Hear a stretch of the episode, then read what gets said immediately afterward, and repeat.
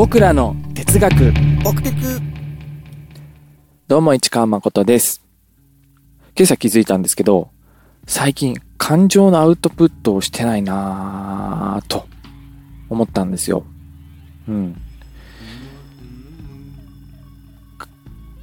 文章を書かなくなったっていうのが大きいかな。うん。前はブログをこう頻繁に更新してたり Facebook でも投稿し文章を投稿したりしてたかなって思うんだけどうん。ブログもあんまり書かなくなっちゃったし SNS をあんまり発信の場として使わなくなってしまってね。うん。で感情のアウトプットというか感情を表現することをしてないとまずいなっていう気がしてきたんだよね。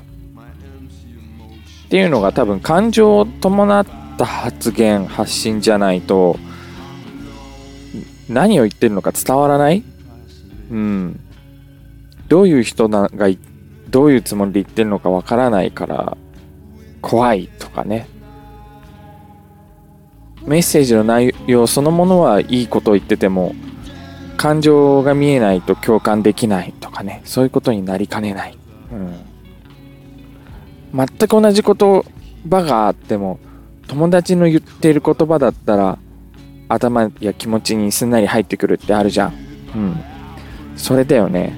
そうならない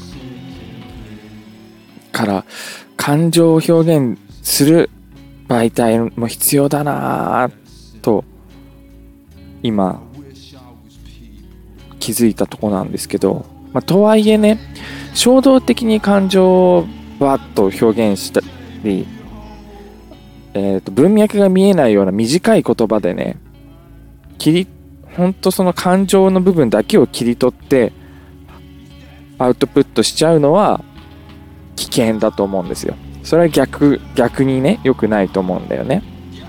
特にあの文脈が見えないのが良くないですよね。どういう、どういう背景で、どういうことがありました？こういうことがあったから私は怒っています。こういうことがあったから私は悲しいです。っていう、何が起きたのか？が付随しないで感情だけがボンってあってる、な、出てくると、これ、人によってはね、あらこれ俺のこと言ってんのかな？俺のこと怒ってんのかな？とか、思っちゃったり、あとは自分のことだとは思わなくても、あ、きっと俺のことも嫌いだろうな、みたいな連想されちゃったりすることもあるよね。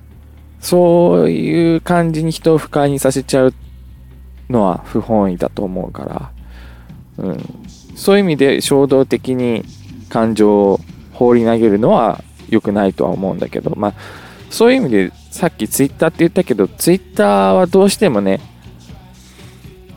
140字、140字目いっぱいのツイートもあんまりそもそも読んでもらえないと思うし、ツイートをね、いくつもつなげたものつなげないと文脈が見えてこないし、それもなかなか読んでもらえないで、一つのツイートの感情の強い部分だけが目に入るっていう風になっちゃうから、ツイッターそもそも向いてないよね。うん。だからツイッターで、ね、あの、感情アウトプットする媒体何かなって考えた時に、ツイッターにするのはちょっと危険かなっていうのは、うん、ある。あのもう、瞬間的な説明できない SOS とかだったらいいかもしれないけどね。うん。説明する、それ以上の説明能力がないくて、ただ助けて、助けてしか言えないっていう心理状態、精神状態、身体の状態、環境みたいな時だったらいいのかもしれないけど、逆にそそれぐらいの場面以外でそういう使い方をする、するなっていうのが見えてくるよね。こう考えてると。うん。だから、で、Facebook は、まあ、割と向いてると思うんだけど、その、ね、システム的には。ただ、大体今の日本の人って、Facebook は仕事でのつながりとか、家族、親戚がつながってたり、うん、なんか、この、いい意味、上っ面の整えた部分、整えた表現をしなきゃいけないツールになってる人が多いよね、Facebook。僕はそうです。うん。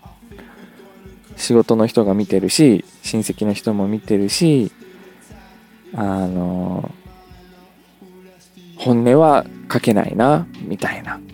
うん。で、そうすると意味がないからね。だシステムとしては Facebook は向いてるんだけど、つながりで考えると、なかなか使いづらい。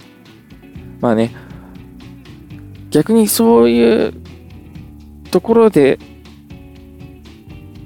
も成立するきちんとしたアウトプットができるようになるのが最高かもしれないけれど。うんで、日常的に使えるかなっていうのが、僕の場合、ノートはほぼほぼアカウントが生きてないから、僕の場合は、インスタグラムになるのかなインスタグラムのストーリーだったら、見てくれ、誰が見てくれてるかがわかるし、あ見てくれる、見る人の制限もできるし、うん、24時間で消えるしね。